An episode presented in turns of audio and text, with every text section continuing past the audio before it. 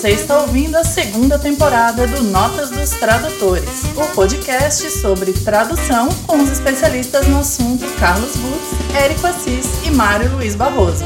Bom proveito!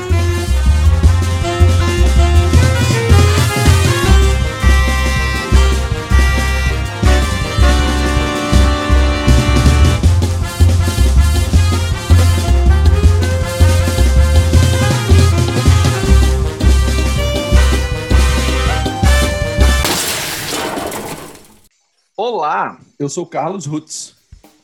Oi, aqui é o Érico Assis. E eu sou o Mário Luiz Barroso e você está ouvindo a segunda temporada do Nota dos Tradutores. Um podcast sobre tradução, tradutores e traduzir. Ou, como a gente gosta de dizer, sobre inventar com o trabalho dos outros.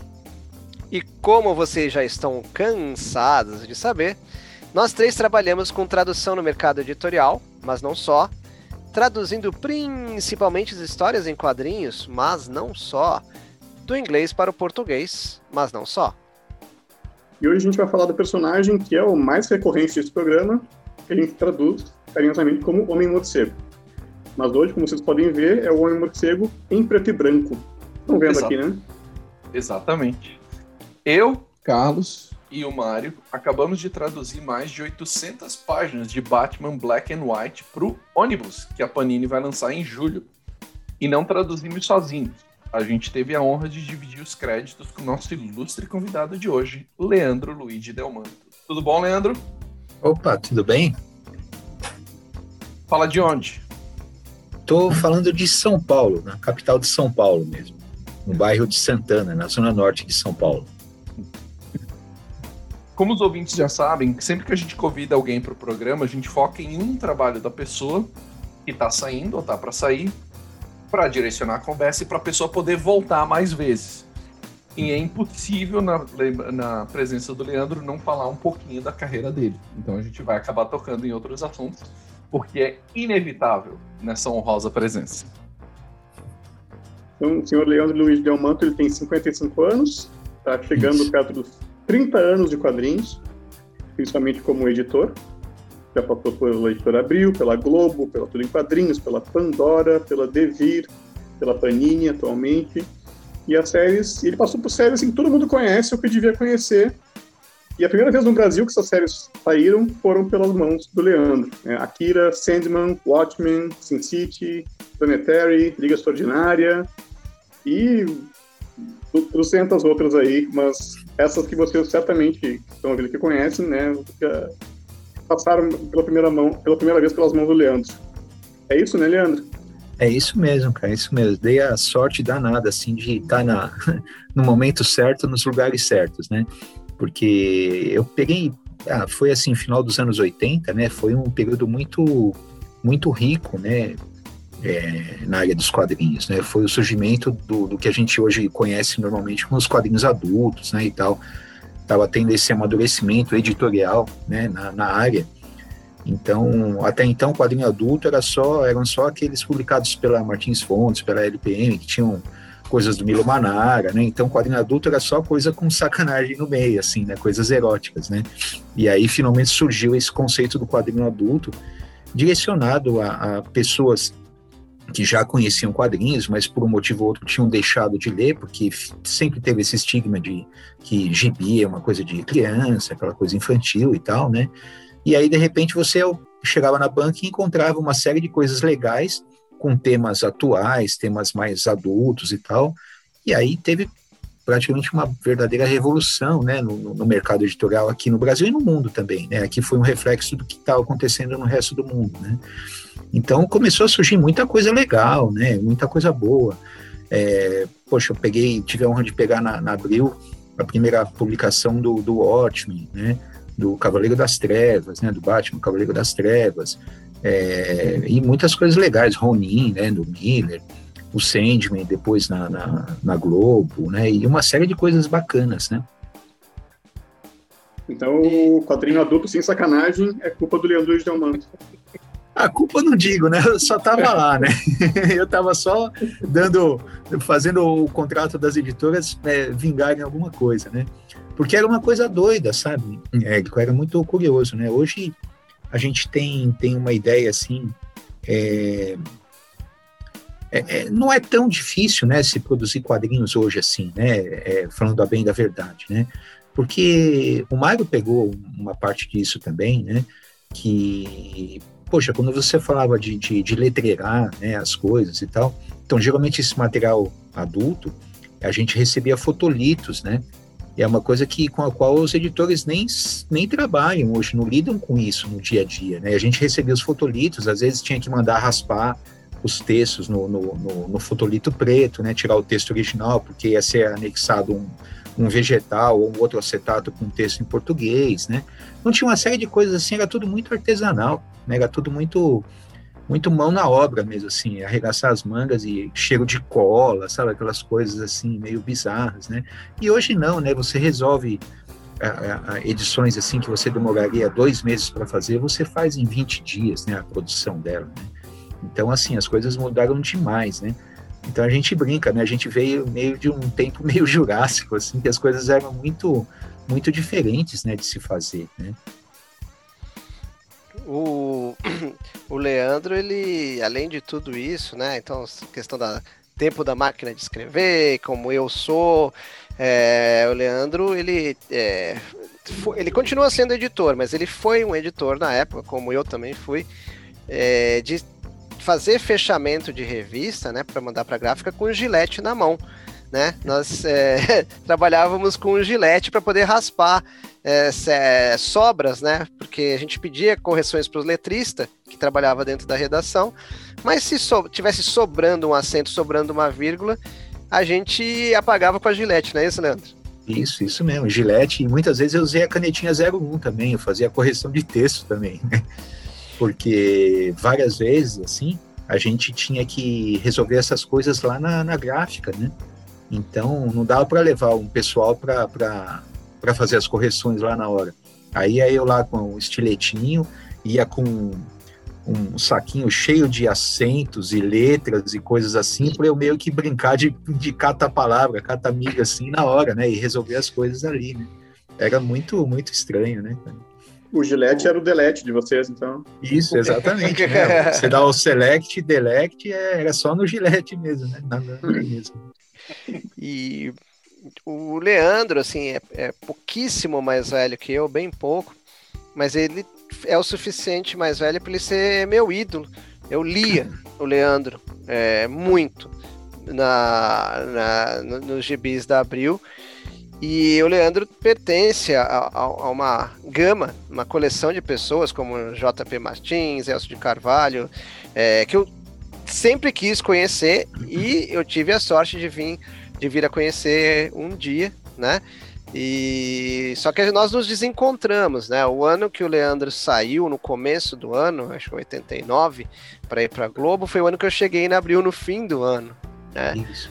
E então a gente realmente se desencontrou e a gente participou de uma agradável é, treta, como se diz hoje em dia, mas a gente ria muito quando se encontrava nas convenções e tinha muita, muitas é, questões acadêmicas, a gente era convidado para ir falar em faculdades, etc. E porque por a questão, a famosa questão da Marvel Force que publicou Excalibur e Motoqueiro Fantasma, que deveria é ser isso, da Abril, etc.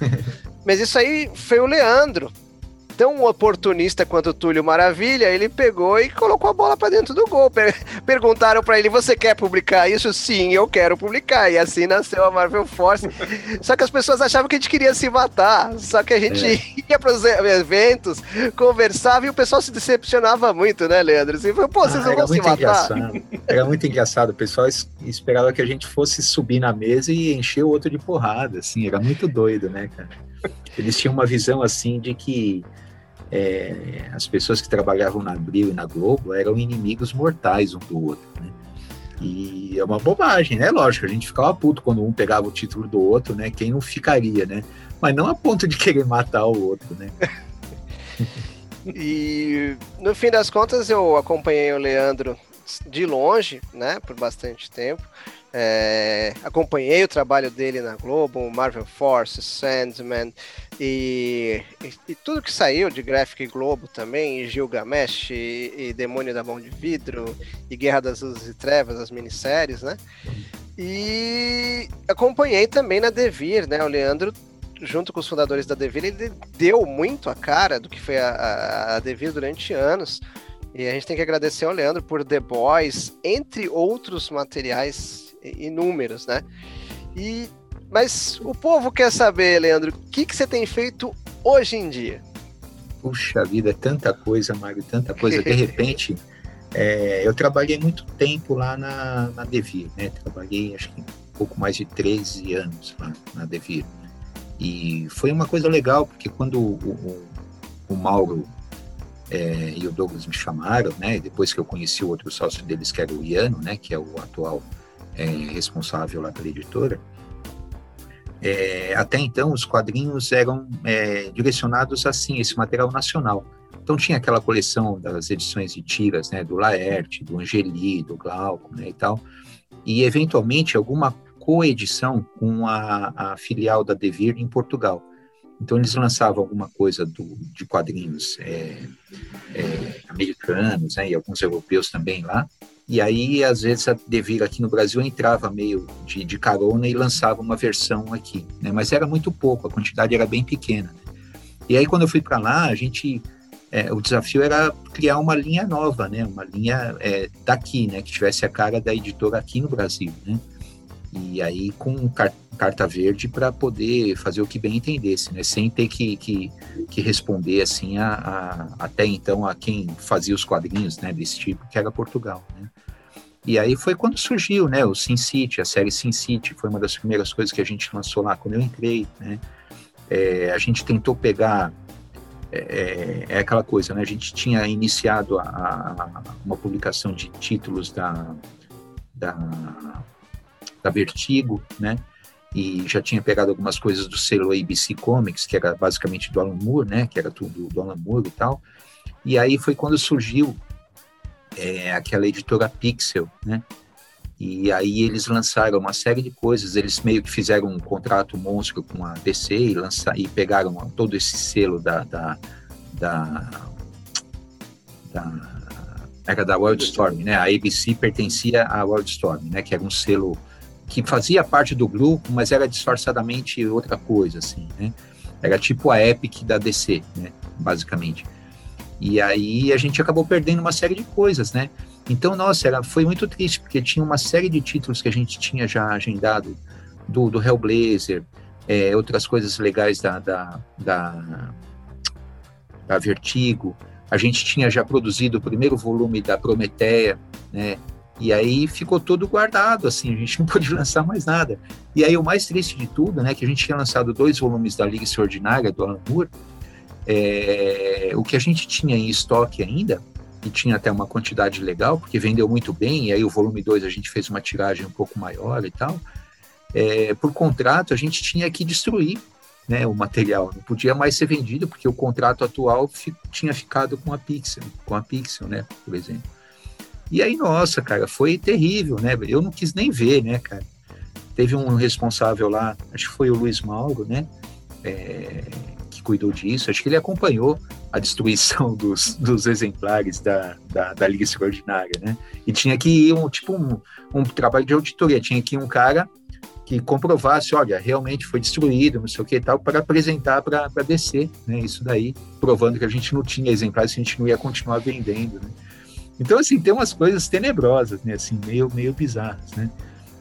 Mas é, é deu para lançar muita coisa legal, assim, nessa época da Devir, né? Que nem o Mário lembrou, The Boys foi uma coisa bem bacana, né?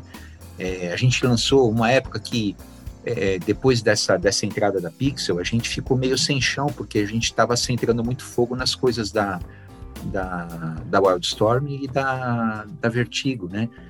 E aí, de repente, a gente ficou sem novidade para lançar. Foi quando a gente buscou coisas alternativas, né? Então a gente lançou algumas coisas da Unipress, né, que, poxa, apesar do material ser muito bom, a gente sabia que não tinha um apelo comercial tão, tão forte quanto os outros títulos, né? Mas enfim, a gente conseguiu trazer muitas coisas legais, assim, muita coisa, muitas coisas bacanas, né? Poxa, a gente lançou um material do Chris Sammy, né? Que hoje é um cara, nossa, o desenho dele é uma coisa fantástica, né? Eu adoro o trabalho dele, né? Pô, a gente lançou aqui a, um dos primeiros trabalhos dele, né? Que é o Capote no Kansas, né? Que eu, putz, eu adoro esse material, é muito bacana. É uma pena, assim, que ele não tenha tido tanto, tanto destaque, assim, na mídia, né? O pessoal não falou tanto sobre ele, né? E é uma obra super bacana, né? Super legal e tal, né? É, outras coisas legais, a gente lançou do Greg Hooker, aquele Queen and Country, né? Que é um material de espionagem super legal também e tal. Então deu para a gente fazer umas experiências bacanas, assim, a gente mexia com tiragens menores, né, a gente podia se dar esse luxo, né, não tinha que ter uma, um comprometimento comercial tão grande quanto teria uma, uma Abril e uma Globo, né, a gente podia tentar fazer coisas com tiragens menores e tal, né, e aí a gente meio que para minimizar os custos fazia tudo meio que internamente, né, a gente tinha alguns tradutores, a gente fazia toda a produção gráfica tudo lá dentro, né, e tal, então foi um período legal, assim, porque para mim é, houve uma aproximação muito grande do processo de fazer quadrinhos, né? Eu aprendi muita coisa nesse dia a dia, né? Então hoje eu tenho é, que agradecer muito porque, sei lá, eu aprendi a letreirar de uma forma legal, a, a diagramar coisas e que não são necessariamente o trabalho do editor, mas eu acabei curioso que eu sou, acabei aprendendo essas coisas também, né? Ô, Leandro, sei que tua humildade vai impedir de você dizer, mas você fez, é, você falou de Liga Extraordinária, não foi justamente a Liga Extraordinária que foi elogiadíssima pelo próprio Alan Moore? Qual que foi a edição que o Alan Moore falou que estava do jeito que ele gostaria de ter lançado é, em é. qualquer lugar do mundo? É que ele foi a, a Liga Extraordinária é, século, né? O primeiro volume, 1910, né? Tem um, um amigo nosso, que é o Flávio Peçanha, ele cuida da página do Alan Moore BR, né? E ele foi para a Inglaterra, né? Quando o Moore estava tipo numa convenção assim dele, né? Um bate-papo dele, né? Tipo uma tarde sobre ele e tal para autógrafos e entrevistas e tal. E ele conseguiu participar disso daí. E aí ele falou: Meu, você quer que eu leve alguma coisa? Você quer que eu tente pegar algum autógrafo? Eu falei: Ah, meu, queria que ele autografasse uma coisa que eu fiz dele, né? E aí eu mandei uma edição autografada pela gente, assim, né, com uma dedicatória para ele, né, em português, e mandei uma edição em branco, assim, né, para ele autografar para mim, né. Aí hum. ele não só devolveu, né, como eu consegui uma, o Flávio conseguiu a gentileza, fez a gentileza de conseguir um autógrafo do Kevin O'Neill, que estava presente, né, também. E aí ele tirou uma foto, né, dele abrindo, né, o 1910, Pô, é me dá muito orgulho, assim, essa foto, porque ele tá com aquela cara de expressão, assim, de espanto, assim, né, e, e claramente curtiu, né, a edição, e ele falou que a edição mais bonita da liga, né, que ele tinha visto até hoje, assim, fora, né, do, do de lá, né, que é o formato que ele gostaria que tivesse saído a liga, né. E aí foi legal, né, cara, foi muito bacana, porque é, para gente, assim, que participou, né, e, e, e cuidou, né, com, com tanto esmero, assim, da edição, ter um, um comentário desse do autor, putz, é, é o máximo, né? E eu sou muito fã do trabalho dele, né? Sempre fui. Né? Então, é a minha moedinha número um virou essa edição, tá guardadinha, lacradinha e tal, né? Leandro, uh, o que, que, você tem feito agora? Que a gente sabe assim que você tem uma colaborações com a, com a Panini, né? Isso. E dá a impressão assim que você faz, é um, faz tudo assim do, de algumas edições que tem saído pela, pela Panini. Isso, é, não só editor, isso. mas também tradutor, também letrista, talvez. É. Tem, tem algumas coisas, tenho feito bastante coisa com eles, né? Já faz um tempinho, já quase dois anos agora. É, desde quando eu saí da, da Devir, né? Eu passei a prestar serviço para eles também, né? Então, poxa, eu cuidei de algumas coisas desse selo Netflix, né? Que, que, que, que era do, do Miller Ward, né? Então, eu fiz algumas edições da Hit Girl, do Kick-Ass, e algumas coisas legais, tipo Crononautas, né, também. É, a maioria desses eu acabei traduzindo, né, e eventualmente algumas outras coisas mais recentes eu tenho passado para outras pessoas, né, também, né. Mas é, eu tenho cuidado dessa linha, né, da, da, do selo Netflix, que tem muita gente que torce o nariz assim, mas poxa, tem umas histórias tão simpáticas assim, tem uns personagens muito bacanas, né? Eu gosto da, da, das criações do Miller, assim, né? Elas podem não ser geniais assim, mas é um material gostoso, né? Um quadrinho gostoso de ler, assim, é um passatempo legal, né?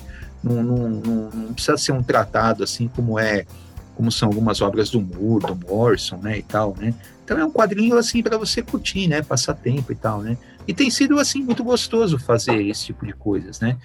E aí assim, recentemente a gente está produzindo umas coisas bem bacanas que aí o meu lado fã fala mais alto assim, que é essa coleção clássica Marvel, né?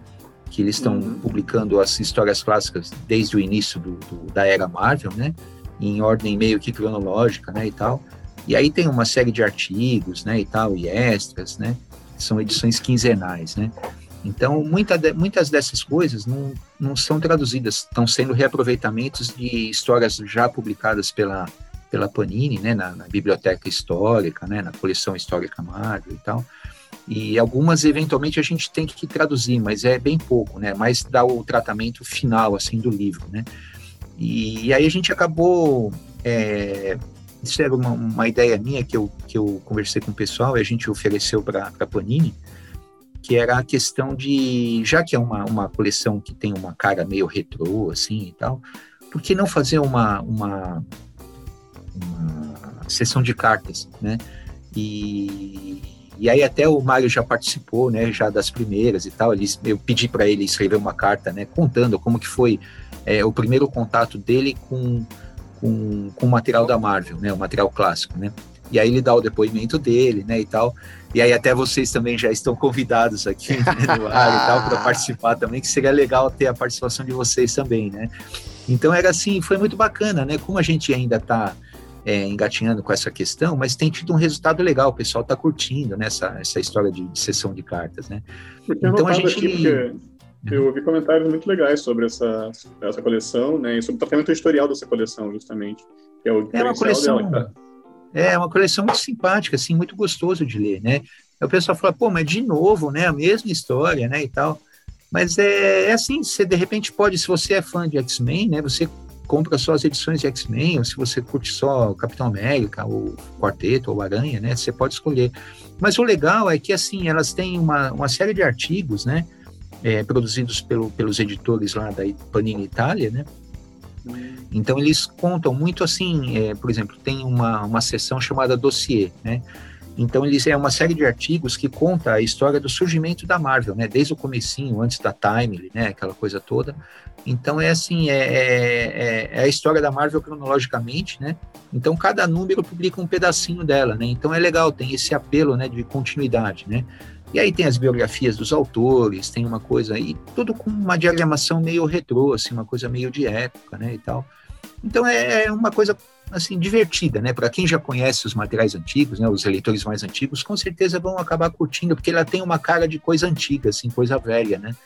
E só que publicado num papel legal, assim, né, que é o sonho de qualquer fã que nem eu, assim, na época, né, a gente está acostumado com aquelas edições amareladas, né, com papel amarelado no tempo e tal, né, então é um formatinho. prazer poder lidar com o formatinho, né, e tal, e é um prazer poder, poder lidar com isso agora, né, e, e, aí tem pintado umas coisas bacanas, assim, umas edições extras que de repente caem na mão da gente, assim, e é sempre para ontem, né? Mas a gente tem que sair na correria para dar conta das coisas, né?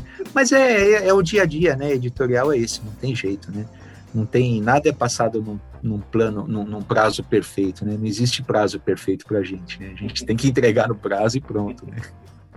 A tua, digamos, microeditora aí que atende a Panini, é só você ou tem trabalho com mais gente? Ah, então, é... é, é... Ah, eu fiz alguma coisa errada aqui. Pronto. É, o, que, o que eu tenho feito já é uma parceria, já de alguns anos, com, com um amigo meu de Portugal, que é o Rui Alves, né? Então a gente trabalhou juntos quando ele também trabalhou na, na, na Devir, né? Então ele fazia às vezes de editor lá, era mais a parte de arte, né? Mas ele cuidava da parte dos quadrinhos lá da, da, da Devir em Portugal. E a gente começou a fazer algumas coisas. Então, quando tinha coedição entre Brasil e Portugal, é, ou imprimia lá, ou imprimia aqui, então a gente tinha que se falar muito, né? A gente acabou criando um elo é, profissional de amizade muito grande, né? E aí depois caiu, assim, a, na, nas mãos dele, né? A oportunidade de, de repente, produzir algumas edições é, em parceria com a Panini da Itália, né? E como a Panini representa a Itália, a, a Marvel, né, no resto do mundo, né? É, eles meio que centralizavam essa, essa supervisão de, de, de, edições da Marvel em outros países da Europa, né? Então, por exemplo, se tivesse uma editora, sei lá, na Polônia, que quer lançar a Marvel, eles entram em contato com a Panini, a Panini cede o material, faz os contratos e tal, e aí o que eles é, meio que direcionam para as pessoas que podem produzir isso, né? Então, por exemplo, esse Rui é uma pessoa que cuida de edições da, da, da Panini, por exemplo, né? É, em outras línguas, né? Que não a portuguesa, né? Então, por exemplo, ele acabou fazendo umas edições, até eu letreirei uma edição há pouco tempo, é, ah, em polonês, né? E é muito louco, cara, porque você não sabe onde quebra as palavras. E aí eu tive que entrar num site que dá as dicas de como é que você faz a hifenização é. em polonês, né? E, e, é uma coisa muito doida, cara. Foi muito absurdo. Foi como andar no escuro, assim, levando uma bandeja com prato, porque você não sabe onde você está pisando, né? Então você está letreirando, você trata o texto visualmente, né? Você faz o contorno do balão e tal. Mas é muito esquisito, né? Muito doido, né? E ele meio que tem esse jogo de cintura, né? Com essas coisas. E aí surgiu a oportunidade, ah, parece que uma editora no Brasil vai lançar uma coleção é, de capa dura, quinzenal, que é aquelas edições da Salvat, né? Eles já lançaram uma coleção preta, né, e tal, e vão lançar uma nova que é tem uma história atual e uma história clássica, que é aquela coleção vermelha, né? Os, os, os heróis mais poderosos da Marvel, né? Uma coisa assim que a gente chama comumente de coleção vermelha, né, da Salvade. E aí a gente assumiu essa coleção a partir do volume 11, né? Ela teve 100 volumes, então a gente produziu os 90 volumes dessa, dessa coleção para eles, né? E tudo nessa base, né? Ele recebia os materiais lá, é, em Portugal, aí mandava as coisas para mim, eu cuidava da tradução, eventualmente a gente fazia letreiramento aqui também, né? E aí a gente meio que armou um esquema legal de trabalho, assim, intercontinental, né? É, é, engraçado, porque eu cuido da parte de texto aqui, ele cuida da parte de diagramação lá, eu faço fechamento aqui, algumas vezes são fechados lá e tal. É uma coisa meio doida, mas tem funcionado, assim, né? De uma maneira até razoável, né? Então é uma parceria bem inusitada, né? Vendo, tu uh... traduziu antes de editar ou tu começou editando? O que, que veio antes? Então, as duas coisas foram meio paralelas, assim, foi bem engraçado. É, eu contei isso em algum lugar uma vez, que surgiu uma oportunidade na Abril, quando eu estava lá, é, antes de editar, né, eu cuidava é, da parte de produção, né, de distribuir o material de, de produção dentro da editora e para os estúdios e tal, né, isso aqui vai para tal tradutor, isso aqui vai para tal estúdio, né, e tal. E aí surgiu, teve um material que não chegou em tempo, né, que ia sair, acho que em Super Aventuras Marvel, uma coisa assim. E aí tinha uma história que iam colocar como tapa-buraco, uma historinha é, em duas partes. Acho que era do Marvel Team Up. É, era coisa do John Byrne. Tinha um monolito vivo, uma coisa assim. Eu não lembro mais qual edição que era. E aí, meu, não tem, não consigo falar com fulano, não sei para quem que vou traduzir, não sei o quê. Falei, opa, putz, se puder me deixar fazer, eu faço no final de semana. Pô, oh, beleza, você pega sexta e entrega na segunda-feira, fala, ah, tranquilo, né? E aí eu nunca tinha pegado nada para traduzir assim, né, na bucha assim, né? E aí eu levei para casa, né? Eu não sei o que aconteceu com a minha máquina de escrever, cara. Começou a dar uns peripaques, assim. Foi um tormento, cara, assim. Foi a coisa mais difícil que eu fiz no final de semana. Vírus? Né? Vírus? Não dá vírus em máquina de escrever? Então, cara, eu não sei. Ele começava a enroscar, assim, aquelas teclas dele, assim. E, pô, toda vez eu tava no ritmo, tinha que ir lá e puxava. Os negócios estavam tudo enluvinhado ali na, na frente. Um terror, cara, um terror, né? E, e, depois eu tive que arrumar porque isso, esse foi o primeiro contato, né, a primeira chance que me deram. E aí deu certo, entreguei na segunda, né, o material. E aí a partir disso eu comecei a, a editar mesmo de fato, né. É, eu tive esse primeiro contato com tradução e aí em seguida eu passei a editar. E aí eventualmente pintava algumas coisas de tradução assim, mas era era muito raro assim, né. Teve a primeira versão da, da graphic novel dos X-Men, aquela que o, o, na época saiu como conflito de uma raça, né? Uhum. Por uma questão de não de censura, mas foi uma opção do, do, do, do, diretor de redação, né? Na época, né? De não não colocar a palavra Deus, né, e mata na mesma frase, né, na chamada de capa, tal. Então, hoje que a gente conhece como Deus ama, o homem mata, né, X-Men, né, na época saiu como conflito de uma raça. Então, a primeira versão dessa edição fui eu que traduzi, né, e algumas edições do Ronin também eu cheguei a traduzir, né, não todas, né. É, mas basicamente eu traduzi bem pouco assim na Abril, né, era bem Teve uma, uma experiência legal que eu fiz com o Marcelo Alencar também, é, quando a gente lançou a primeira vez a graphic novel do, do Surfista, que é escrita, é, é escrita pelo Stan Lee, desenhada pelo Moebius, né? Então, originalmente, saiu em duas partes, né, na, na Marvel, né, em revista, papel jornal e tal. E aí a gente falou, pô, eu curto, né, demais, né, surfista, né, e tal, e o, e o Marcelo curta muito material, curtia muito material europeu, né. Ele falou, ah, meu, vamos dividir, né, e tal, né, se faz uma parte, eu faço outra, né. Então eu traduzi a primeira parte, ele copidescou minha tradução, aí ele traduziu a segunda parte e eu copidesquei a segunda parte dele, né. Uhum. E aí eu cuidei só da edição final e tal. Então foi uma coisa bacana, né, e tal. Mas eu não traduzi muito assim nessa época, não, né, mesmo na época da, da Abril, da, da Globo depois, eu cuidava mais da parte de edição, né. A gente acabava traduzindo, sei lá, Akira, né? Porque era muito fácil traduzir Akira na época, porque era muito pouco texto, né? Assim, era muito mais ação do que outra coisa, né? Do inglês, como... no caso. É, é, é, do inglês, da versão americana, né? E como leitor, Leandro, tu era um leitor crítico do texto? Ou não passava pela tua cabeça, tu lia o texto do quadrinho como vinha e não se preocupava em dizer, ah, mas isso aqui não faz sentido, isso aqui não tá bom, isso aqui podia ser melhor, isso aqui. Era um leitor crítico na época ou não? Era um então, consumidor é, qualquer. É curioso isso, sim. Eu tinha essa. Eu, eu comecei a ter essa visão crítica, assim, depois que eu descobri aquela revista da, da Abril chamada Epic Marvel, né? Quando eu li aquilo, eu não acreditava. Eu falei, meu, isso aqui é bom demais, né? Foi o quadrinho mais legal que eu tinha lido na época, né? Até então, né? Que tinha aquela coisa, não que fosse uma mesmice, né? Mas assim, vamos, vamos é, ser sincero, né? saiu muita coisa, publicou-se muita coisa de, de super-heróis que não levam a lugar nenhum, assim, né? São basicamente coisas de entretenimento, né? E não acrescentam muita coisa, assim, em você como pessoa, né? Eventualmente tinha alguns casos, assim, algumas histórias que realmente mexiam com você e te traziam alguma coisa legal, né? Pô, mas Epic Marvel, né, despertou toda aquela consciência crítica, assim, de tudo, né? Assim, foi uma coisa muito diferente, né? Era um material muito adulto, né? E eu não tinha essa noção até então, né?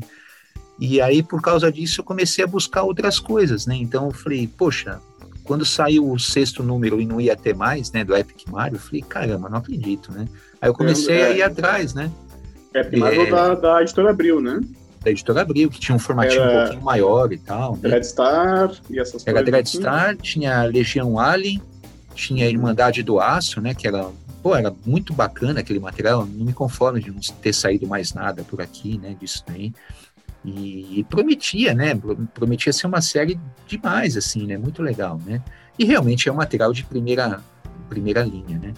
E aí eu, eu foi o que me levou a procurar as edições originais, né? Então, nossa, eu não sei como eu encontrei numa, numa livraria aqui em São Paulo uma graphic novel, né? Um especial, era Dreadstar Anual, número um, que é o The Price, né?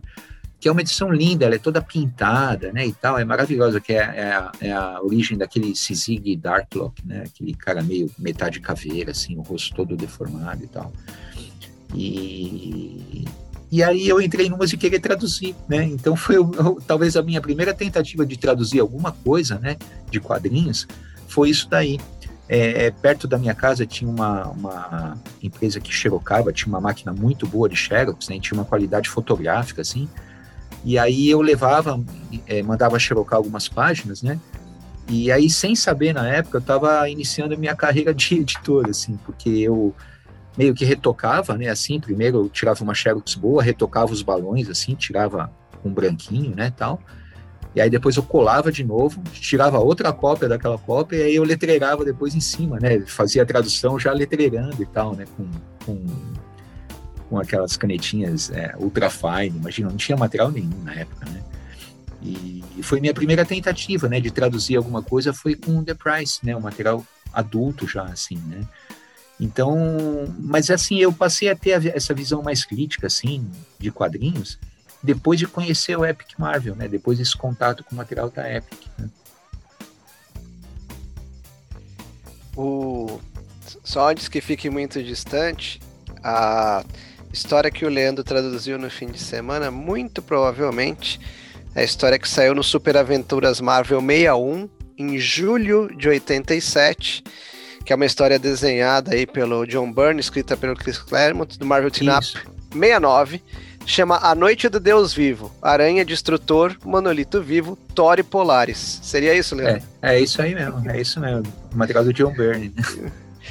Porque eu entrei na Abril em fevereiro, né, de 87, né, esse período aí, para essa história sair em julho, ela foi produzida tipo em é, início de maio, por exemplo. Né? Então eu estava há pouquíssimo tempo lá na Abril.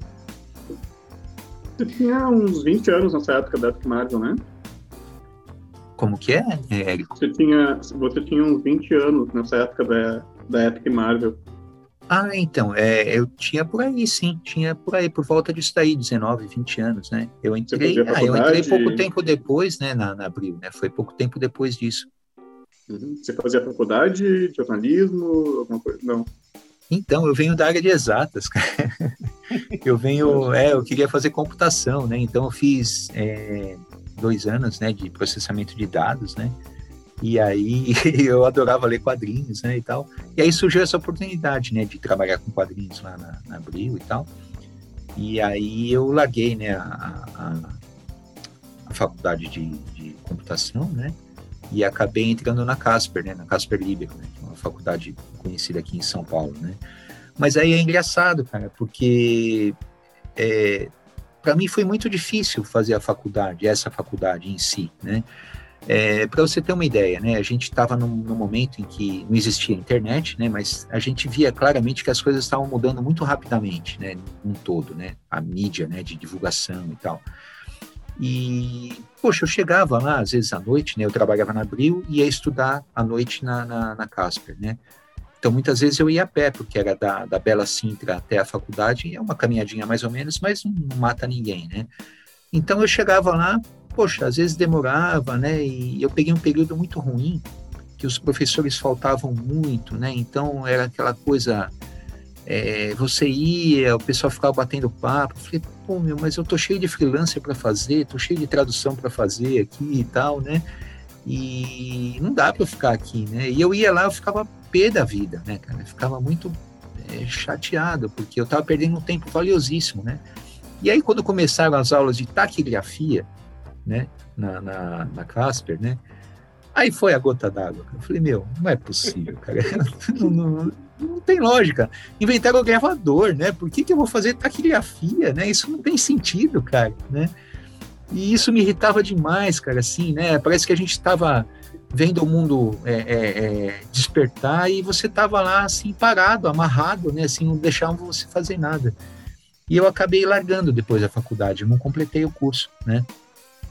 E é curioso, né? Porque, poxa, a gente tem tem uma, uma visão ética do jornalismo em si que a gente aprendeu meio que na prática, né?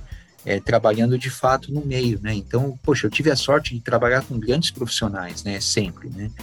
E, e tive a humildade de, de aprender muito com eles, né? Então, são coisas que eu aprendi com pessoas que trabalham no dia a dia, né?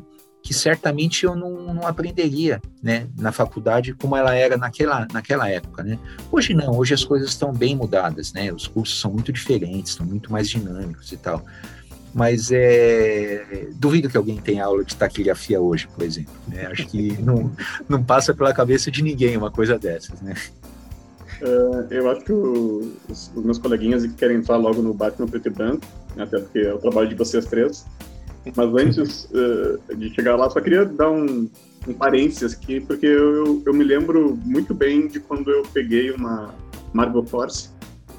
Uh, não só por causa da, da treta da época, né, que vocês adiantaram histórias e tal, que a gente estava lendo no abril, mas porque tinha uma coisa que, que eu acho que é bem específica do teu estilo de tradução, ou da tua visão de como é que os quadrinhos devem sair aqui, que era uma história do Excalibur, onde apareciam os vilões da, da vez lá, e eles estavam em Londres, né, que as histórias passavam na Inglaterra, e um personagem que está andando pelo metrô, assim, ele grita Gangway. Ah, sei. Não está traduzida aquela, aquela cena, e tem um, acho que uma nota de rodapé, assim, dizendo que gangway é uma expressão típica britânica, né, para abrir, abrir alas, né, para sair da frente. Sair da frente, é. E aquele tipo de coisa não acontecia na Abril. Uhum. E ali eu comecei a marcar, nossa, que diferente, né? Essas edições aqui não é, não é só uma outra editora, é um outro jeito também de fazer o quadrinho, o que de traduzir o quadrinho. E tem depois umas notas no final da edição, da, da história, né? Explicando algumas outras coisas uh, culturais. Uh, então tinha um estilo ali de, de, edição que eu lá com meus 8, 7 anos né, já me marcou e acho que tá, tá influência. Tô lembrando até hoje, né, disso. É. Lembro depois ah, quando é... saiu essa história na, na Abril e saiu com tradução totalmente diferente. Eu mesmo traduzi depois essa história e fiz ah, do meu é? jeito também. Ah, é, você fez depois, né? Saiu um volume com as primeiras histórias do Excalibur, né? Excalibur, isso mesmo. É. É, e é, interessante porque e se fala muito do teu estilo nisso, né? No Sandman, nas edições da Devir, e mesmo agora nessa coleção da Marvel, né? De como você gosta de ver esses bastidores, de colocar mais dados para o leitor, além da própria história que está ali. Eu acho que é, um, é uma característica tua como editor. Ah, eu acho isso fundamental, sabe, Érico? Eu acho que talvez porque na época a gente não tinha acesso tão fácil à informação como a gente tem hoje, né? Uhum. Poxa, eu lembro para fazer essas notas ou as matérias no, no Sandman, por exemplo, pô, a gente tinha que pegar uns livros muito obscuros, assim, e ir atrás de sei lá, pessoas que manjavam de determinados assuntos para dar um, uma luz, assim, para algumas coisas que a gente não estava entendendo, o que, que era aquilo, né? E, e, então, assim, eu achava legal fazer isso, porque era uma coisa difícil para a gente, assim, né? E a gente queria oferecer para o leitor uma, uma experiência, assim, cultural mais, mais rica, assim, né? Então, poxa, eu aprendi coisas fantásticas com o Sandman, né? Coisas que eu não conhecia, assim, é, musicais, literárias e tal, né? Então foi um engrandecimento para mim, né? E a gente meio que queria repassar esse tipo de coisa para o leitor, né? E de certa forma isso aí marcou muito essa primeira edição do Sandman, né? Por causa disso, a gente é, tanto que o próprio Gaiman, ele falou, olha, eu não sei exatamente o que, que vocês escrevem nas matérias, mas eu acho legal ter sempre um conteúdo extra no final da revista ou no meio da revista, né? E até algumas vezes ele me perguntava assim, né, o que, que é esse texto aqui, né? A gente fez uma vez um, uma matéria falando sobre mitologia é, greco-romana, assim, que teve uma edição que aparecia o filho do Sandman, assim, e tal, é, que era o Orfeus, né, e tal. Uhum. E, e aí ele até perguntou, ah, mas o que, que são esse tanto de páginas aqui? Porque isso não tem no original, né? E o que, que vocês estão falando? A gente teve que explicar para ele o que, que era e tal, né? Para situar o leitor por causa daquela história, né? E tal. Então, é, eu achava isso fundamental, assim, né? E eu, eu fico, assim, não, não chateado, não é isso, né? É, eu fico, assim, meio é, pasmo, né? Hoje a gente tem uma facilidade tão grande, né, para descobrir coisas e se aprofundar em determinados assuntos, né? E uma boa parte dos leitores não corre atrás disso, né? É, tem uma série de, de, de especialistas né, na, na, na, web hoje, né, os youtubers né, de, de vários assuntos né, por aí, eles estão meio que. Tudo bem, eu acho legal né, você fazer isso, né, contar detalhes e tal, mas eu conheço muita gente que prefere primeiro saber a opinião de um, de um, de um youtuber, por exemplo, né? É, e aí ele vai ver se vale a pena ou não ler determinado livro, né? Falei, caramba, meu, ah, eu acho legal, assim, o cara tá prestando um serviço, assim, tal, é, é tipo, é mais do que uma resenha, né? Mas é, muita gente está deixando de ter aquele gostinho da descoberta, né? Da decepção, né? A decepção não é ruim, né? Decepção ajuda você a ter um senso crítico melhor, né? Você compra uma coisa, pô, é escrita por tal fulano, é desenhada por Cipriano, né, e tal, deve ser o máximo. Mas você compra, vê que é um lixo, né? Não, mas você concluiu que é um lixo, você, né, teve esse senso crítico, né? E aí, a partir do momento que você não exercita mais isso, né? Falei, poxa vida, né? Para onde está indo o senso crítico do público, né? É, virou tipo, sei lá, um like de, de, de, de, de, de vídeo novo no canal de um determinado youtuber, por exemplo, né? E é, é, é, eu acho isso triste, né? Eu fico pensando, caramba, né? Se eu tivesse internet, acesso à internet na época que a gente fazia Sandman, por exemplo, nossa, as matérias iam ser fantásticas, né? Era tudo muito mais fácil, né? Mas não, né? Mas é, sei lá, é questão assim, acho que é, é, é, é, é a maneira como as coisas são hoje, né? E pronto. Né? Bom, chegando, chegando a Gotham, né? Voltando a Gotham. Uh, quanto tempo tu estava afastado de Gotham City até o Marcelo Alencar te chamar para esse projeto do ônibus, Leandro? Nossa, cara, fazia tempo, viu? Fazia tempo pra caramba, viu? É, que nem eu falei, é, eu não acreditei, né, que Abril ia lançar esse material justo na hora que eu tinha saído de lá, né? Que foi, eu saí de lá em 80 e final de 88, né? É, acho que é, eu não, não, é isso mesmo. Eu fiquei tipo dois anos na, na, na Abril, né? E foi eu sair e eles anunciaram o lançamento desse material, né, do Batman preto e branco, né? E, mas era assim, era um dos títulos que eu mais curtia trabalhar, né, na época, né? Eu participei da, da volta da revista do, do Batman, né, em formatinho mesmo, né? Ele deixou de ser publicado na Super Amigos e passou a ter um título próprio, né? E tudo por causa do ano 1, né? Aquela coisa toda e tal. Então, assim, eu tinha um carinho todo especial pelo material, né? Pelo, pelo personagem em si. E, Opa, Leandro, e... Leandro, será que não está fazendo uma confusão com outro material do Batman? Porque o Batman Preto e Branco primeiro é de 90 e tantos. Então, mas foi assim, pouco tempo depois, né? Eu saí de lá em tipo 88, acho que entrei na, Abril, na Globo em 89, né?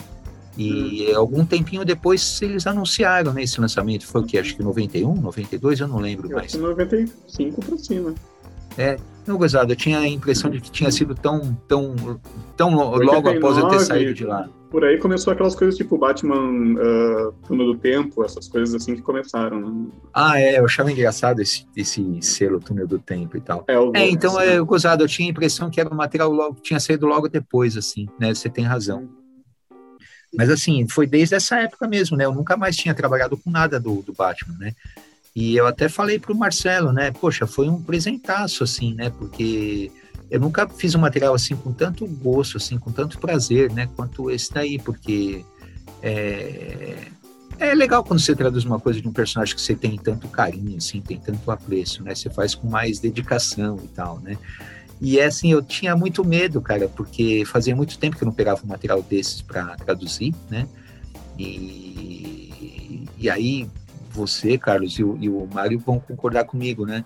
É, eu espero que sim, porque é, caramba, como é difícil você traduzir histórias do mesmo personagem com estilos de texto tão diferentes, né, de uma história para outra, né, e narrativa tão diferente, né, não é só a questão do texto, né, mas o próprio layout da página, né, e tal, a, a maneira como a história está sendo contada, e é doido, né, é uma coisa, a gente tem que ter um jogo de cintura mais ou menos para fazer isso, né, não é muito fácil não. E aí eu vi que eu estava enferrujado com esse tipo de material, assim, né, é, apesar de eu gostar muito tal, eu tenho traduzido mais coisas atuais, né, que tem bem menos texto, né, e tal, são coisas mais simples, né? Assim, simples no linguajar, né? E o Batman tem todo um, um, um folclore próprio, assim, né? De, de, texto, de personagens e tal, né? Mas fazia muito tempo, cara, que não traduzia nada assim do Batman, né? em especial, né?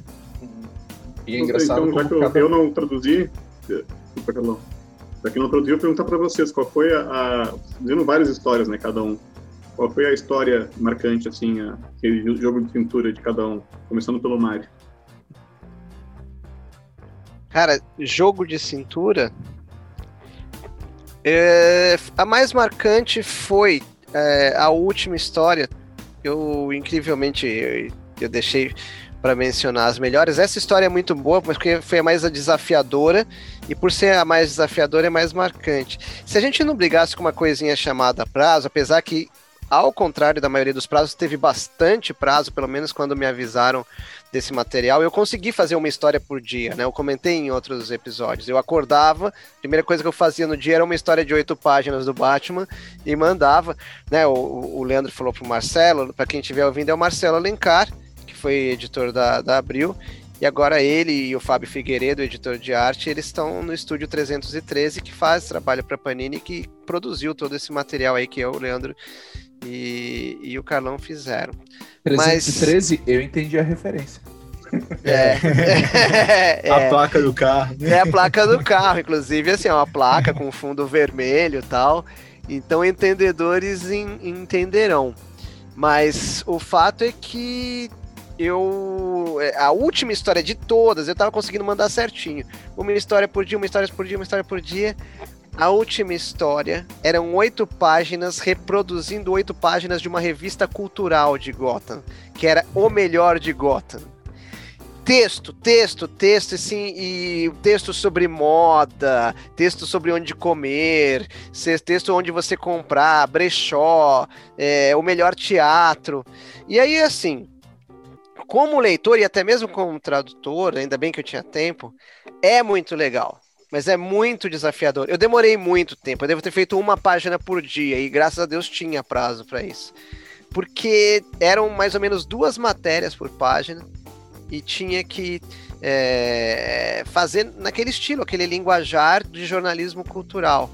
Enquanto os meus queridos amigos aí, esse, desse trio aí que encarou as 800, quase 900 páginas, falam das histórias marcantes deles, né? Eu vou procurar aqui o título e o, o autor. Não. Cara, a história que me deu mais trabalho, porque assim, como o, o, o Leandro falou, são histórias curtas que se sucedem e apesar do mesmo personagem, são aspectos diferentes. Então, uma tá explorando o órfão, a outra tá explorando o cara viciado em tecnologia, o outro tá a outra história tá explorando o traumatizado. Então, esses saltos que a gente tem que dar no tom de uma história para outra é bem grande, assim.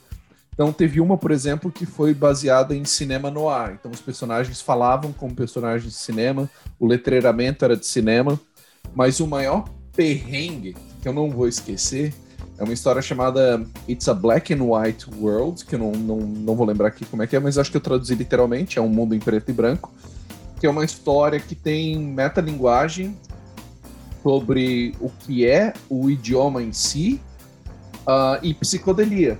Então, por exemplo, eles ah, o mundo não é feito de coisas em preto e branco, mas a escala de cinza mostra que os pontos mais próximos ou afastados mostra que a gente é um pouco mais mal ou um pouco mais bom uh, de acordo com a proximidade dos pontos. E aí, conforme eles vão falando as coisas, uh, aquilo que está sendo dito se transforma em imagem. Então, quando eles falam ai, tem a, a, o ai de eu, o ai de olho e um olho se formando na imagem. E aquilo vai embaralhando, tipo assim, e, e vai, e, tipo, vai chegando a um ponto, e aí não é exatamente um spoiler, que o autor entra dentro da história e ele disse assim: ah, o que, você está fazendo aqui? Na verdade, nem eu sei.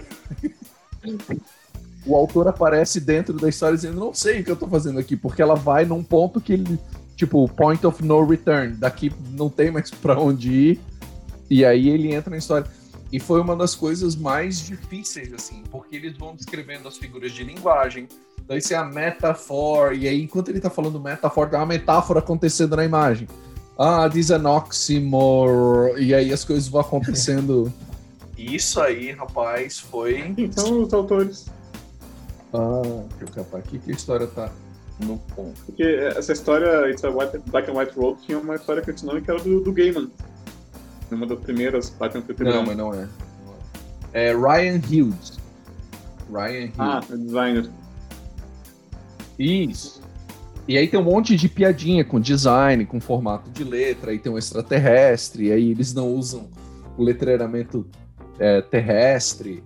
E aí, anagramas. E quando ele fala anagrama, todos os balões viram anagrama. Então, foi. Um e a tua olhando? Fazer isso aí. A minha foi, foi curioso, assim, eu não peguei histórias muito complicadas, assim, para para traduzir, assim, é, talvez a, a mais difícil foi uma, eu estou tentando achar o nome aqui dela, é que foram tantas, pô, foram 35 histórias, é muita coisa diferente, né, é, é uma do, do em que ele encontra o Batman enfrenta o, o Charada, né? E, e a história toda em, gira em torno de, de, de, de uma charada que um colecionador de coisas do, do da Alice no País das Maravilhas e tal é, seria a charada que ninguém conhece, só ele tinha, né? Tipo uma coisa que o, o autor tinha escrito num pedaço de papel e ele tinha aquilo como um tesouro. e aí o, o, o, charada tem que ele tenta roubar isso para ter a charada dele assim né? ele quer ter a charada a única charada que ele não, não resolveu ainda porque até então ela não tinha sido levada a público né então tem muita referência assim a, ao universo da, da Alice né e tal e foi uma coisa meio meio difícil de publicar pelas referências né mas é, é talvez a mais complicada tenha sido uma escrita pelo Ty Templeton e que chama Batsman, né? E porque ela tem muita coisa de humor. Pô, e não tem coisa mais difícil de se traduzir, né, em qualquer língua do que do que coisa humorística, né? É muito difícil porque é, às vezes não faz sentido para a gente e não tem coisa pior do que ter que explicar uma piada, né? Quando você explica a piada, ela perde a graça, né? Ou você saca ou não saca, né, uma piada, né, para ela ter graça, né? E aí, nossa, é, é difícil você achar os termos corretos, assim, deixar a história ela nunca vai ter o mesmo peso, né, a mesma força do original, né? A gente tem que tentar fazer o melhor para deixar a história divertida, assim, pelo menos, né?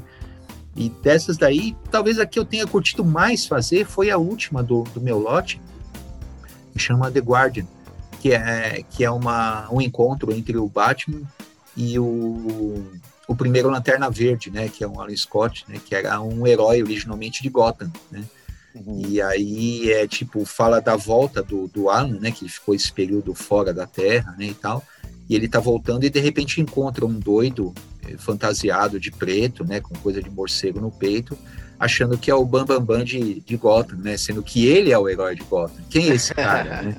Então, tipo, ele aparece meio que para botar ordem na casa. Oh, quem você acha que você é, cara? Você acha que é o herói de Gotham, né? E aí tem uma coisa curiosa, assim, é uma história desenhada pelo, pelo Garcia Lopes, né? E deixa eu ver aqui quem que é o tradutor, quem que é o escritor, é o Alan Brennert. Eu não conheço muita coisa dele, assim.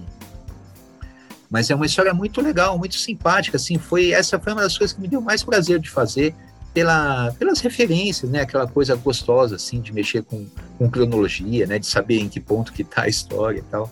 Mas é, foi, foi bem bacana. Eu não, não, não peguei, assim, que nem o Carlos falou, né? De, de, de, de ter que ter esse jogo de cintura para achar as palavras certas e tal, né? Foi mais da dificuldade do linguajar mesmo, né? De uma história para outra, né?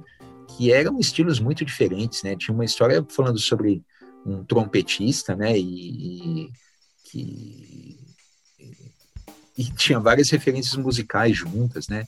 Então isso é o gostoso, né? Eu curto muito traduzir pela, pela, pela riqueza que isso traz para a gente, né? Isso é muito legal. Mário, descobriu teus autores aí? Descobri, é uma autora só, uma autora que eu gosto muito e é o que eu falei, é o desafio, não foi, não é, não é a última história do meu lote, é a penúltima, mas eu espertamente eu vi o tamanho dela mantive o meu ritmo de uma história por dia fazendo a última e deixei a penúltima para o fim. E a Jill Thompson foi, ela escreveu e fez a arte e realmente parece uma revista cultural assim de artes e espetáculos e dicas, etc. Veja Gotham City. É, é, é, é, o melhor. É. É, a Veja Gotham City, né? Tem a Veja São Paulo, Veja Rio, etc. É a Veja Gotham City, que é o, o melhor. Né? É, é, é, é, muito, é bem legal, mas dá um trabalho, deu um trabalho gigante, né? O... Só para é, finalizar e até comentar sobre o que o Leandro e o Carlos estavam falando, né? Tem todas essas questões das desvantagens das histórias de oito páginas, né? Que é, mesmo a gente, né, o Leandro fala que está enferrujado, mas é muito difícil. Os temas variam muito, o estilo de narrativo varia muito. É, o jeito dos personagens falarem varia muito, inclusive a importância do Batman varia de história para história, e tem história que ele é só uma sombra, né? É. Mas a gente falou de muito desvantagens e a gente tinha separado uma pergunta aqui.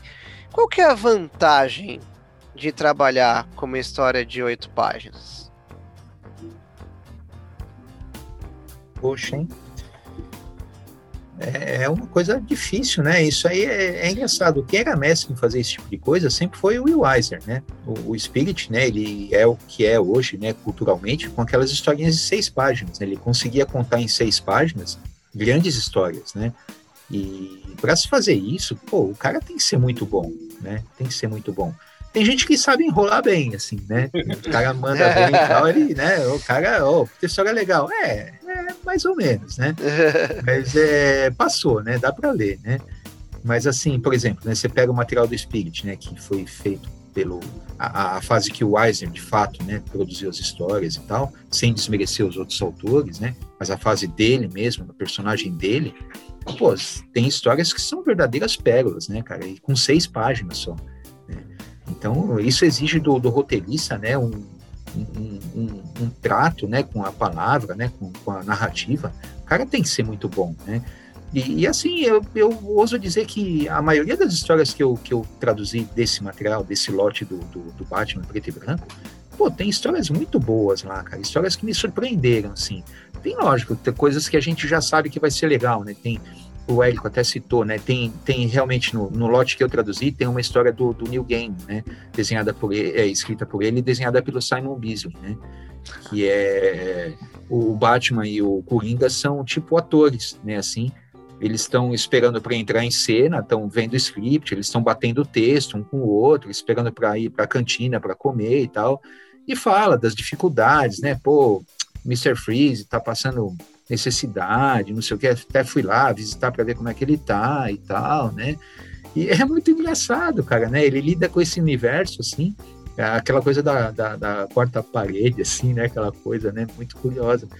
Então, assim, tem histórias geniais, assim, tem histórias muito bacanas, né? E eu estava olhando depois nas histórias que vocês é, cuidaram, que vocês traduziram, pô, tem mais um tanto de histórias muito legais também, cara, que eu vou ler com o maior prazer depois quando, as edição, quando a edição ficar pronta, né? Então, assim, é, poxa, é difícil fazer, mas olha, tem uns caras muito bons nesse, nesse volume aí, tem uns caras de, de primeira qualidade mesmo. Eu lembro de ler muitas dessas histórias aí, Uh, saiu a primeira minissérie, né? Depois saiu na, naquela revista Batman Gotham Knights, saía backup sempre do preto e branco. E eu, eu lembro que a DC ela inverteu o negócio do, das oito páginas, né? Porque oito páginas, tradicionalmente na indústria, tanto americana quanto britânica, é aquele história de teste.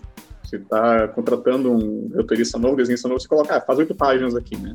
Isso, você consegue isso. se virar. O Alan Moore começou assim, o Gaiman começou assim, a FN começaram assim lá na Estados Unidos. É.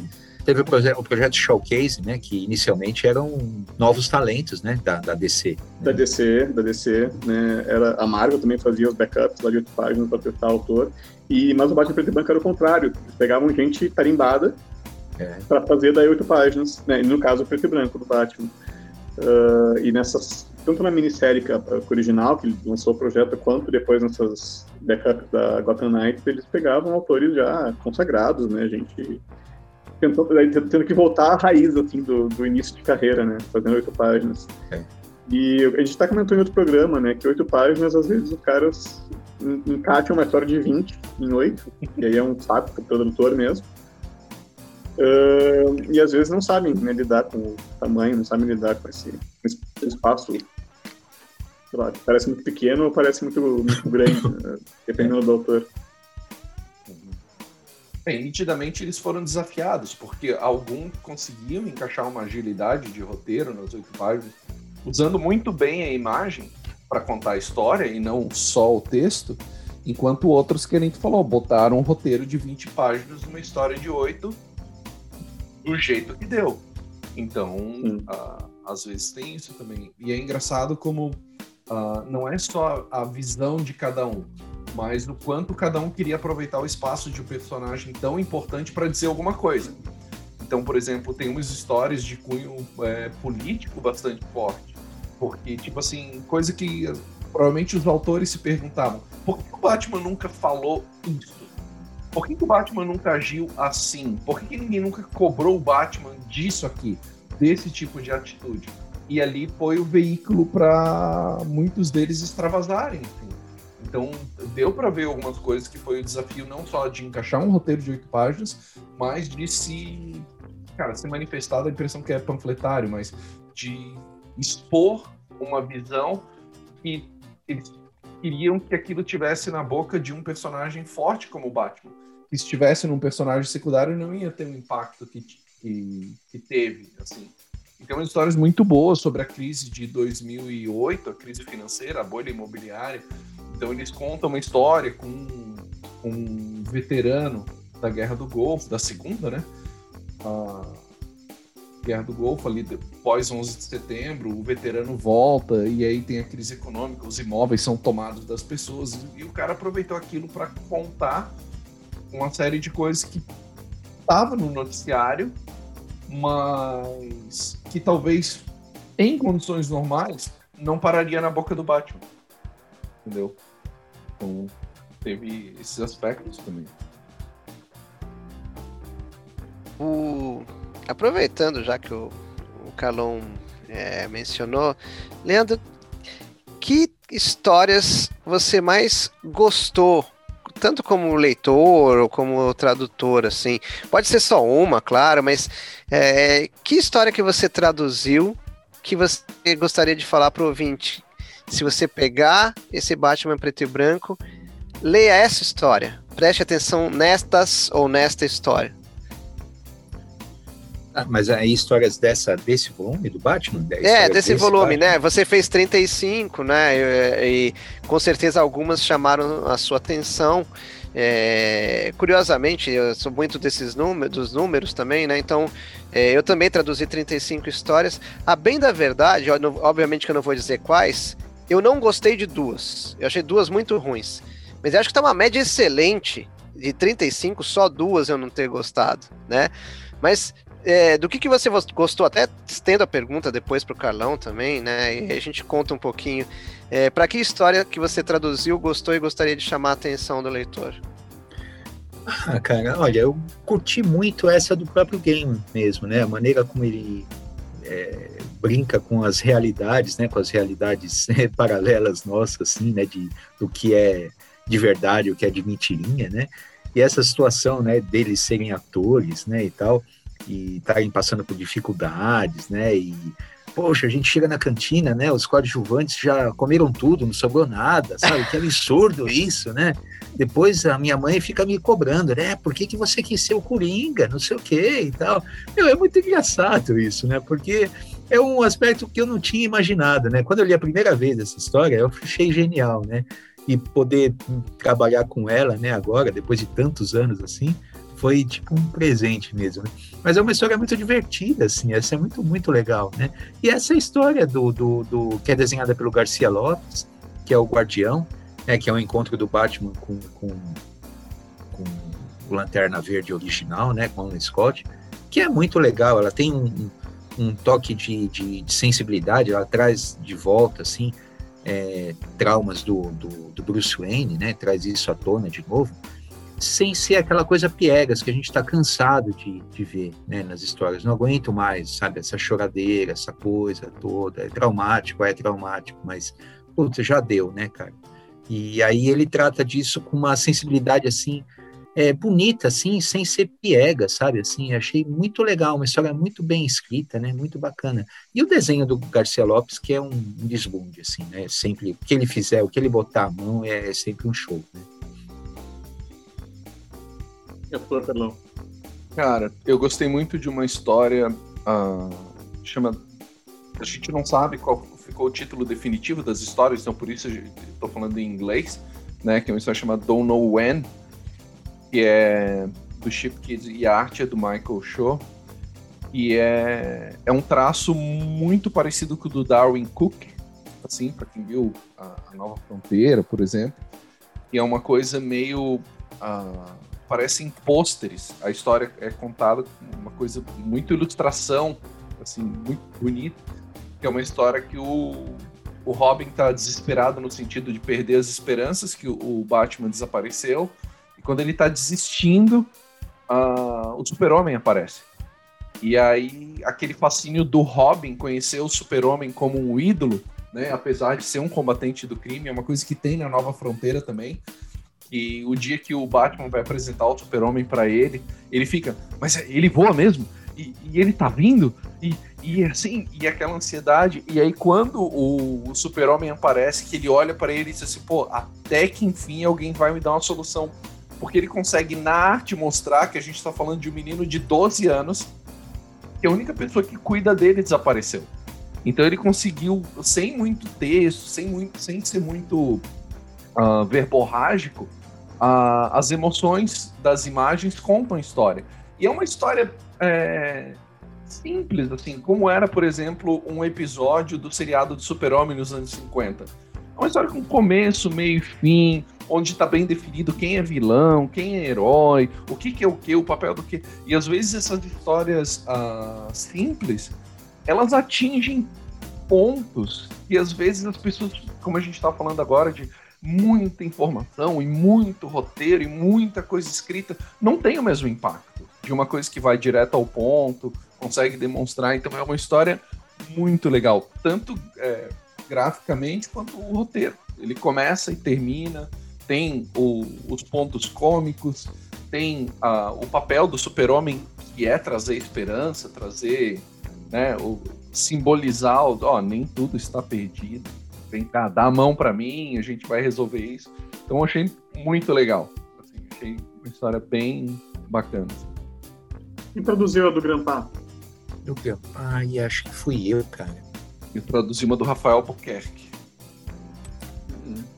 Ah, eu acho que tá na minha lista, sim. A do Grandpa eu achei, eu achei bem divertido na época que saiu, que era. Situava assim das outras. Não só pelo desenho, Nossa, né? Eu não lembro o nome da história. É, ah, também hum. sei. Vou procurar aqui que. Pode eu... uma aqui também. Enquanto o Érico procura, eu vou mencionar. Então, eu separei três histórias que eu gostei muito. Que é The Call, teoricamente é a ligação, do Mark Schultz e do Claudio Castellini. Curioso é que assim, o Claudio Castellini nunca dei bola para a arte dele colorida. Essa em preto e branco, ou ele caprichou, ou a ausência de cores me mostrou a qualidade que eu não enxergava. Que é o Batman, ele telefona pro Super-Homem para ajudá-lo em uma situação. E tipo assim, é, é o último recurso do Batman. O Batman não queria chamar o Super-Homem. E ele chama. E aí tem um debate todo dos dois, que obviamente não vou spoilerizar. Aí tem uma outra que chama chama Call também, mas é Last Call at McShirley's, na verdade é a última rodada em um bar.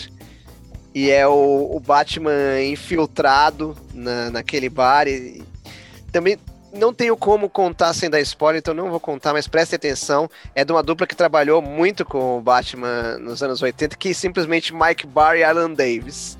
E o Alan Davis desenhando, assim. O JP Martins, que já veio aqui na, na, na última episódio do ano passado, e ele não tem o Mike Barr em autoestima.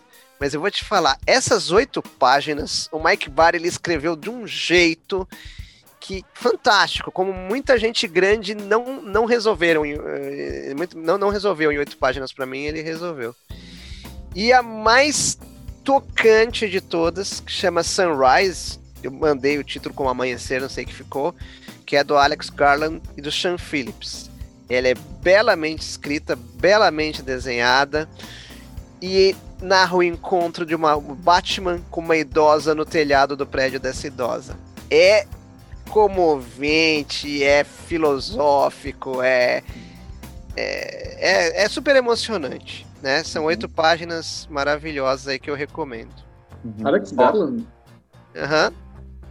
Uhum. Eu não sei se tem mais de uma história do Grandpa, mas uma ficou comigo, chama Into the Circle. Tem pouca coisa que eu possa contar sobre ela que não seja um spoiler que é revelado no último quadro mesmo, mas é uma história baseada no Coringa. E aí, uhum, uhum. infelizmente, eu vou deixar para quem lê a revista. Porque, cara, é esse daqueles spoilers que estraga estraga. Então. É. Mas é uma história baseada no Coringa fazendo uma reunião de quadrilha. Uh, e, é, tem um desenho bem diferente mesmo, como o Érico falou. Uh, tem uma arte bem uh, detalhada, suja no bom sentido, assim, né? Mas. Você lembra que tem uma hora que ele soca um. Batman soca um, um dos. Do Coringa. Aí aparece atrás dele, do Batman, assim, o logo Batman. Como se fosse a, a, série, sabe, de TV. Eu acho, eu acho divertido, achei uma metalinguagem divertida, assim. Uhum. Tem, é isso mesmo. Mais perguntas? Tem, tem uma aqui, ó. É... Leandro, você recebeu algum feedback do Marcelo ou trocou ideia?